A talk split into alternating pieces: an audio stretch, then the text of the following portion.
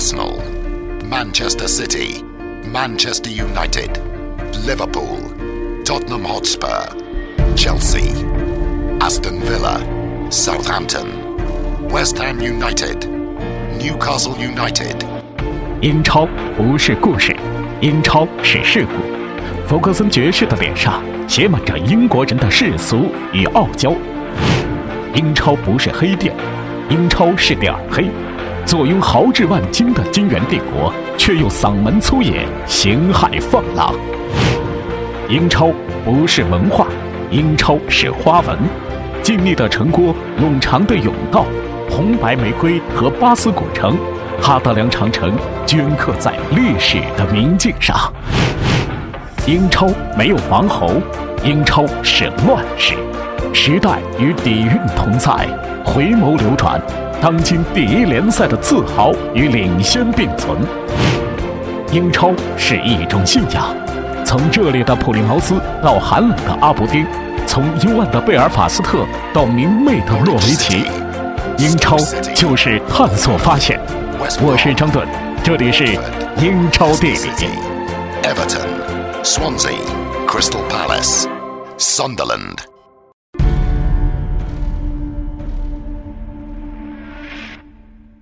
好，欢迎各位收听今天的英超地理。大家好，我是张顿。首先哈，真的是哎呦喂，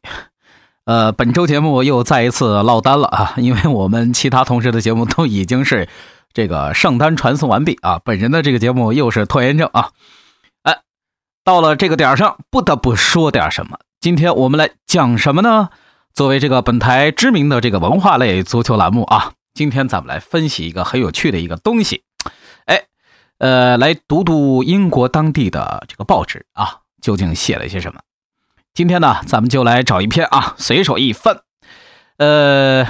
这个了解英超啊，包括也看了这周本周欧冠的这个朋友们都知道，本周啊，英超三支球队是杀出了重围啊，但是呢。仅仅只有曼联啊，只能是晋级明年的这个欧联杯。但是呢，这个里头啊，这个千年老四阿森纳，哎，居然是奇迹般的出现了，并且在最后一轮这个呃小组赛当中啊，是三比零战胜了对手。不过，关注阿森纳，特别是枪迷啊，这个朋友啊，这个球迷啊，特别关心这一个问题，就是为什么阿森纳老是受伤呢？哎。确实也是啊，冷不丁的您就发现近期啊，这个阿森纳球员伤病的新闻，确实是见诸于这个，包括咱们中国，包括咱们这个英国的这个各大媒体或者是报端啊，成功刷屏啊。一看日历呢，发现确实，哎，年底了呀，到了十二月份了，每年几乎都是如此。哎，可以这么讲，伤病潮。已经可以说是枪手每年圣诞节前的一个，算是保留节目吧。但是重要的问题，咱们要问三遍：为毛？为毛？为毛嘞？哎，咱随手一翻啊，英国有一家报纸啊，《英国卫报》啊，这也还算是不大不小的报纸吧。有一个专栏作家叫什么呢？叫巴尼罗纳。哎，他是这哥们啊。就对于这个问题，居然是洋洋洒洒写了一篇长篇巨著啊，写了一篇大文章，大谈这个枪手伤病潮的这个问题。所以呢，这期节目啊，乃至于说下期节目，咱们可能都会围绕目前英超啊外围这样一个非常关注的一个话题，就是为什么英超球员受伤的频率会这么大，乃至于说为什么阿森纳或者是曼城的球员受伤的频次为什么？会这么高？为什么会这样？这哥们儿啊，就在这个文章当中写的，我看了一眼啊，他说倒下了十个，还剩一个啊。经过这个上轮联赛和这个诺维奇的缠斗，阿森纳积攒并踏首发十一人的伟业即将大功告成。即使是这个温格教授十人伤病阵容有一些头重脚轻啊，大部分您看还都是一些前场球员，还真是这样。那么新晋加入这个阵容的是科斯切尔尼、卡索拉，以及最让人揪心的，并且是教授刚刚打算委以重任就立马倒下的智利前锋桑切斯。他们三个是加入了维尔贝克膝盖受伤啊，包括威尔希尔脚踝受伤，罗西基膝盖受伤，吉布斯小腿肌肉受伤啊，还沃尔科特小腿肌肉拉伤，科克兰膝盖受伤，以及阿尔特塔小腿肌肉受伤，这个行列，嗯，您听啊，说到此处啊，本人立马就翻了一下这个 BBC Sport 上面的这个呃第十六轮的这个对阵，阿森纳啊是客场挑战阿斯顿维拉。这个给出的所谓的一个阿森纳目前的这个伤员名单啊，太长了。您看啊，从这个比如说桑切斯啊，我们刚提到过的这个阿尔特塔、罗西基、威尔谢尔，还有这个维尔贝克，包括这个科奎林，还有卡索拉等等等等等等啊，一溜这个长长的名单给拉了下来。由此可见啊，本周中的这个欧冠联赛当中，枪手阿森纳能够突破重围实属不易啊。当然。他的小伙伴还有一个叫曼城嘛，曼城这个阵中伤员最近也不少啊。你看啊，包括这个帕特里克·罗伯茨啊、阿奎罗、孔帕尼、萨布莱塔、纳斯里等等这些名将大将，纷纷都是有伤在身。至此，我们不得不问一个问题：这究竟是 What are you 咋整的呢？于是乎啊，这国外就有这个专家啊，我说这个专家是砖头的砖啊，国外也有专家啊。呃，有专家就说了，这是一个叫做格列佛肌肉伤病理论的这么一个理论依据啊，说明啊这个问题。咱们来看看啊，我也就这个呃维基百科了一下啊，谷歌了一下，然后咱回头再来看这个，仔细的看一份这个伤病名单啊，您就会发现，是不是用一种科学道理来解释这个阿森纳或者是曼城的这个伤病潮的学说？会更加靠谱呢？看过之后啊，咱们首先来逐字逐句的了解一下这个所谓的格里佛肌肉伤病理论究竟是怎么回事。哎，这个所谓的这个病理基础啊，是对于那些身材矮小并且是双腿偏短的球员的观察研究得出的。呃，这理论说呢，这些球员往往更多的是采用侧向运动、短传以及精妙复杂的进攻选择。那科学家们就把这种行动是称之为把球传进球门啊，更像是巴萨吧啊，他们更容易是遭到这个肌肉过度的拉伸带来的伤病。我寻思这意思是不是说这腿短的啊，步子迈大了就容易出事儿啊，容易扯着？那这个理论就表示啊，因为这个阿森纳的这个中场和锋线球员呢，普遍身材不高。而且是缺乏力量，啊，枪手球员的这个腿的长度啊，比这个英超平均水平要短上四厘米，也不知道他们是怎么个量法啊。当然了，这些球员的身高数据，这个是一目了然的，所以他们就必须依靠有限的身体机能和肌肉力量，和英超其他球队更高更强壮的对手来进行抗衡。哎，比如说这个罗西基啊，比如说桑切斯啊。这步子迈大了，容易扯着蛋啊，是这意思啊。呃，并且他还说啊，在足球这种高强度对抗的项目当中，身材矮小的球员需要更大限度的利用他们的韧带和肌肉，所以阿森纳会遭遇更多的肌肉拉伤。所以呢，一些最不像阿森纳球员的阿森纳球员，也就是那些身材和枪手的对手们相仿的球员，比如吉鲁和莫德萨克啊，他们就。很少受伤吧？呃，听到这儿啊，我相信这个球迷们不妨可能就有这个会容易发笑啊。呃，我包括我个人感觉在内，这其实更像是一个明显的即兴编造的一个理论。嗯，其实现实生活当中啊，是根本没有这一套雷人的理论的，这只不过是所谓的一些专家或者是媒体这么一个抛出的一个臆想罢了。那即便是事实确实如此，哎，好像听上去咱们刚刚觉得是这么回事啊。但是我就想问一句，那马纳多纳当年怎么个踢球法？是不是啊？那即便有那么多的专业人士啊，从那位所谓来自荷兰并且还口若悬河的国际体能专家，那个叫啥雷蒙德·赫尔维恩的这个哥们儿这个嘴中啊，一直到这个现在目前互联网上的各个账号啊来转发呀，其实到现在迄今为止。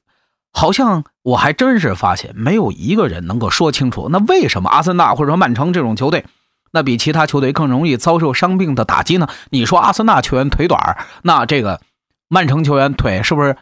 也短呢？但是有一点是确定的啊，那就是枪手在英超伤病名单上是确实高居次席，仅仅只是比目前那个老是十字韧带伤透的那个博茅斯那个队里的队员情况要好那么一点点。那除此之外啊，在最近的十年里头，阿森纳的伤病历史放眼整个英超，可谓那确实是独领风骚的。同时，如果我们接受有谁要为此而负责这么一个说法，或者说这么一个态度，那么我们所寻找的原因，肯定一般都会放置在球队的训练或者是日常的比赛过程当中。温教授确实现在可能啊心里很受伤啊。除了和那个拉链过不去以外，但是我们要注意到，有一些数据确实是值得我们留意的啊。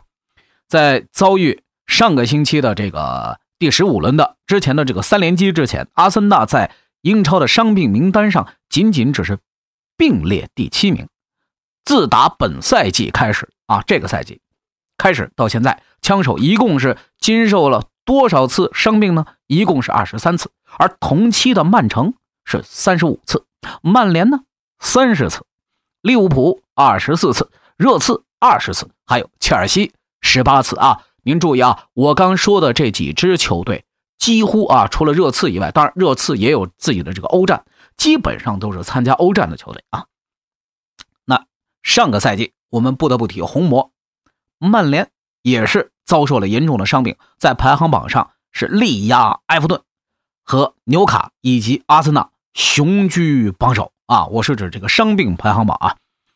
就和这个联赛积分排名一样啊。当我们取这个赛季受伤总数的时候，现在我们来数一数，阿森纳依然是可以轻松的跻身前四啊，千年老四，果真是。甚至你只是需要稍微的留意一下这个时间，关注一下头条新闻就知道啊，枪手球员又受伤了。没错，你或许可能在此之前都能。预料得到，甚至有趋势可以表明，但是这个趋势并非是不可以改变的。同样呢，有一些阿森纳的主力球员确实踢的场次啊太多了，而且是多的很有限。截止到目前为止啊，有数据统计，枪手是有九名球员为球队首发出场了十五次以上，也就是说，几乎啊，现在目前英超打到啊，紧接着马上就要打第十六轮。这个成绩仅仅只是落后于切尔西，也仅仅只是和曼联打平，领先曼城、利物浦和热刺啊。那上个赛季枪手的这项数据也和其他的英超球队是相差不大的，所以我们必须要考虑到一个事实啊，枪手中目前这支阿森纳只有拉姆塞的场均跑动距离能够达到英超的顶级水平。而阿森纳球员在球场上的工作投入程度看起来，其实并不应该完全归结于说在场上跑动量过大这么一个主要的一个因素。你看看热刺就知道了。那如果说比赛不算，那是不是训练当中呢？这个方面其实是有很多，包括媒体的眼睛啊，都在盯着阿森纳，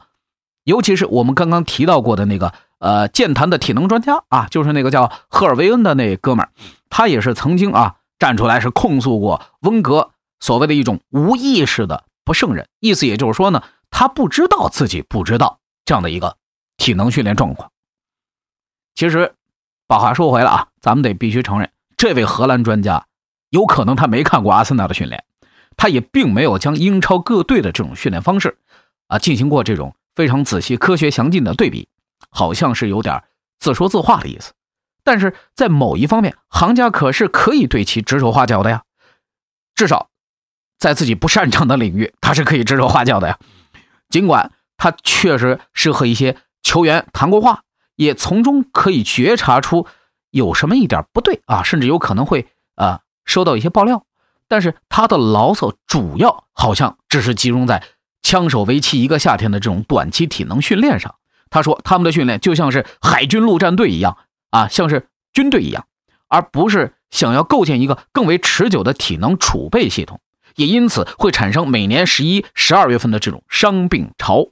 当然了，也有人认为是因为这个阶段非常密集的这个周中赛事，因因为嗯，往常每年到这个时候，比如说这个欧冠、欧联啊，这个足总杯啊、联赛杯啊，再加上这个恐怖的魔鬼圣诞赛季，好像听上去还真是这么回事啊。但是还有另外一种不同的批评的声音，也是认为阿森纳在赛季之间的这种休假的时间啊太短了。你比如说桑切斯啊，又参加这个美洲杯啊，又来回奔波上万公里从美洲飞回来啊，就说啊这温格太过于急于召回这些伤员，但是呢又不给他们充足的调整时间，所以导致了一些年轻球员成为常规的伤号。然后呢，这个理论还说呢，枪手。阿森纳似乎比其他球队更加依赖于自己的主力球员啊，也就是更加依赖于自己的最己阵啊。但是呢，抛开这一些所谓的，我个人认为啊不太靠谱的言论，其实好像也并没有什么明显的证据来表明阿森纳的训练也是伤病潮的元凶之一啊。尽管现在有很多这个阿森纳的枪手的球迷啊都站出来联名签名啊，是这个要递交这个俱乐部，说这个你们的这个呃枪手的这个。队医水平不行啊，这个整个这个队医的这个保护保养的这个呃理疗医疗的这个水平太低，除了球迷的这个沸沸扬扬，好像还真是拿不出特别有效明显的这个证据来证明温格手下这个下面的这个医疗团队是不是真的不敬业不靠谱，而且每一名枪手球员的身体状况确实都在这个团队定期评估，并且是监督和检测呀，温格。他也站出来，也这么说了，甚至于说，现在现代足球当中啊，经常用到的，不用说这个阿森纳这样的豪门球队啊，就哪怕是这种职业队、准专业队啊，甚至是顶级球队，都已经在反复的使用，就说所谓的 GPS 场上球员的这样一个跟踪系统啊，能够很好的把球员的身体的每一个细节状态都能反映出来吗？还不用说啊，非常高专业的水平的队伍，哪怕是我们平时的这些啊踢野球的非职业球员啊，都可以享受目前的这一些科技水平的发展所带来的这种体能监测啊，或者说呃身体各个呃状况的这种监测的这种高科技的运用啊，比如说阿迪达斯的 My Coach 等等，我们都平常人普通的这个非职业球员都可以使用到这样的科技产品啊。所以，我个人觉得这个好像也不是太大的问题啊。所以说到这里啊，关于这个所谓的阿森纳、曼城也好，还是英超球的这个伤病问题，好像我们应该要把这个视野放宽一点，就像往常一样啊。对于这件事情，似乎也没有所谓的呃一剂呃可以药到病除的良方吧。如果说枪手遭受着比其他球队更多的伤病，那么也只能说这是各种因素综合起来的一个结果啊。其中啊，我就听说过有两点相对来说比较靠谱的。首先啊，咱们来看这个说法是讲，阿森纳的首发阵容非常的固定，在每场关键比赛之前，预测教授排兵布阵，通常都不必大费周章啊。一些关键球员，无论是这个组织核心啊，还是这个防守大将，都几乎是打满了每一场比赛啊。注意，我这里说的每一场比赛，是不仅仅包括。英超联赛也包括足总杯，也包括其他的，包括欧冠啊这些，他们的体能储备，所以有可能确实是濒于一个临界值的。而且据此的话，合理的推测，他们的身体机能已经是遭到了不可避免的损耗，每一场比赛都得上场嘛，体能上确实是一个非常大的问题，很容易疲劳。第二，人为判断的失误，这一点呢，从某种意义上来说啊。咱们可以看一看，比如说，还是举枪手的例子啊。最近这个新添的这个伤员拉姆塞啊，这个桑切斯、沃尔科特以及这个卡索拉，看起来都是因为人为的原因造成的伤病了。拉姆塞他在受伤之前啊，好像就说是应该在枪手对阵沃特福德的比赛当中得到轮休的机会，但是温格事后也勉强承认，他让威尔士人打了太多的比赛了。至于桑切斯，那就再明显不过了。虽然他对于比赛有着近乎于狂热的这种激情，但是显然铁人也得需要休息。而适度的休息，并不应该是在他已经感到肌肉发紧的时候才会啊，通过教练、通过队医才会被提上日程。并且，智利国家队的主帅啊，桑保利也曾经是承认过，六个礼拜、七个星期之前就曾经是让桑切斯啊带队。替国家队上阵杀敌，后来他甚至又带着伤病打了十二场比赛，而沃尔科特呢，他在十月份是对阵谢菲联这个比赛当中啊啊，准确来讲是谢菲尔德星期三啊这个比赛当中，他是刚刚十四分钟就拉伤了肌肉。当时是张伯伦开场就因伤离场，而临时从替补席上站起来的沃尔科特显然是没有足够的时间来热身的。诸如此类的例子啊，包括阿尔特塔，这也是临时上半场三十五分钟换上，下半场开场五分钟就被换替换下来，这也就是上上轮的事情嘛，对不对？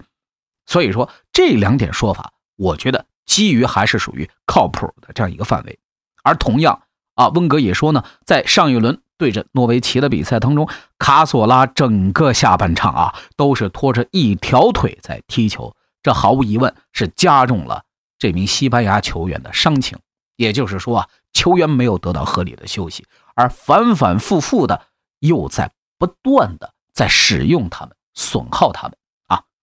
所以，以上的这两点，我个人认为啊，这有可能是确实是目前各支英超球队，尤其是阿森纳和曼城这样的球队。确实是碰到了一个非常棘手的问题，而对于这种因为疏忽大意或者是侥幸的心理导致的球员受受伤啊，或者说这种伤病，就是说，哎呀，用一用嘛，用用再看嘛，是不是这种啊？当然，我们不用想想阿德巴约这种球员，就是不用上场踢球，一周也能拿好几十万镑的这个周薪啊，还买了一辆劳斯莱斯。我相信这个阿森纳球员个个都想成为这样的球员啊。当然啊，我个人并没有这个要黑枪手的意思，本人啊自己也不是这个枪粉啊，呃。但是呢，好像这个教练组或者说医疗团队组啊，是真的有点这种冒险的意思。甚至于说，在英超目前这样的一个高强度的赛事当中，他打的就是资源，打的就是钱嘛，是不是？那像这种球员啊，一个个这都是场上参赛的这种，应该从这种意义上来讲，他们就是为俱乐部啊，为球迷取乐、取得成绩的。机器呀，从某种这个角度上来讲，它就是这样啊，所以说也有可能真的会产生一种冒险心理。所以说，建议不要再采用这种让球员身体处于预警状态下的球员，让他们再去白白的去浪费自己的这种身体或者是身心上的这种健康和劣势。尽管就像是其他千奇百怪的这些理论一样，就像我们之前提到的所谓的格里夫肌肉伤病理论啊。这未免有一些事后诸葛亮了啊！但是我们能够确定的是，阿森纳这十年来的战术确实没有发生特别大的变化。温教授啊，一直非常稳当，他们也越来越少的去强调身体上的这种直接对抗。你比如说厄齐尔这种身材，他根本不可能啊和其他这种英超高大级别的这种中后卫去死扛，这几乎是不可能啊！他们也越来越少的强调使用自己的身体这种粗暴性。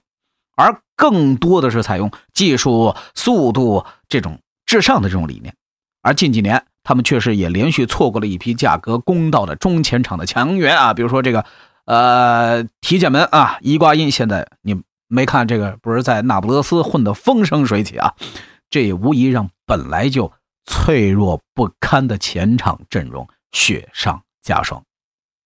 综上所述啊。劳累过度的核心球员，球员身体力量的不足，以及在密集赛程中一成不变的首发阵容，确实造就了阿森纳每年十一、十二月份，特别是圣诞赛季即将到来的这样一个伤病潮。目前就已经是十二月中旬了。如果这些理由听起来确实有道理的话，那恐怕还是真的有很多人会相信在此之前我们所罗列出来的那种所谓的专家的说法。那么阿森纳究竟能不能变呢？那比方说，是不是在今年冬窗期能不能够强力引援，或者说在明年夏窗期能够顺应民意引进一名中场强力的这个中场球员，或者是说顶级的射手？那这些问题可能可以解决。好，说到此处啊，本期节目到这里暂且打住。啊，因为这个问题确实很宏大，咱们下期节目同一时间的时候会继续再来为大家分析啊。今天咱们只是说了沃塔与阿森纳整啥呢？那下期节目咱们不妨再把视角放得更为宏观一点，咱们来问一问沃塔与英超整啥呢？下一节咱们会从更为详实的数据以及更多的全面性的英超的。各项的综合比较上来共同分析英超球员伤病多，这究竟是为什么？特别是在当下的圣诞魔鬼赛季即将到来之时。最后预留一点时间啊，请允许我自留地一丁点篇幅，要说最后一个无关痛痒的一个小话题，那就是这个礼拜啊，死往西城天鹅之城临时突然换帅，加里蒙克啊，这个也是英文翻译当中的和尚啊，呃，黯然下课，而且个人也发表了一个这个呃长篇的这样一个声明，他写的确实是催人泪下，但是究竟关于？加里蒙克在斯旺西城、天鹅城的这几年的这个表现究竟是褒还是贬？为什么会遭遇如此窘境？明明上个赛季还是舰队百年历史上带队带的最好的一位主教练，可是事隔半个赛季不到，立马下野，这究竟是为何呢？咱们不妨来翻翻，就是这个星期的。本台 Talksport 在新浪微博上的一个专栏文章啊，这个也就是由本人来撰写的。当然了，并非是非常严谨和非常这个切实的这样的一个正规的评论员的一个说法啊，而是本人的一个即兴之作啊。大家抽时间啊，不妨这个呃尝试着给给点击率，无需打赏啊，大家免费围观一下就可以了。欢迎各位关注新浪微博上的。Talksport 体育广播电台的这样一个新浪微博账户，同时也非常感谢广州无忧体育，也是我们巴克莱英超联赛全球音频合作伙伴的一个对本节目的大力支持。时间不多啊，我是张盾，下期节目我们再见。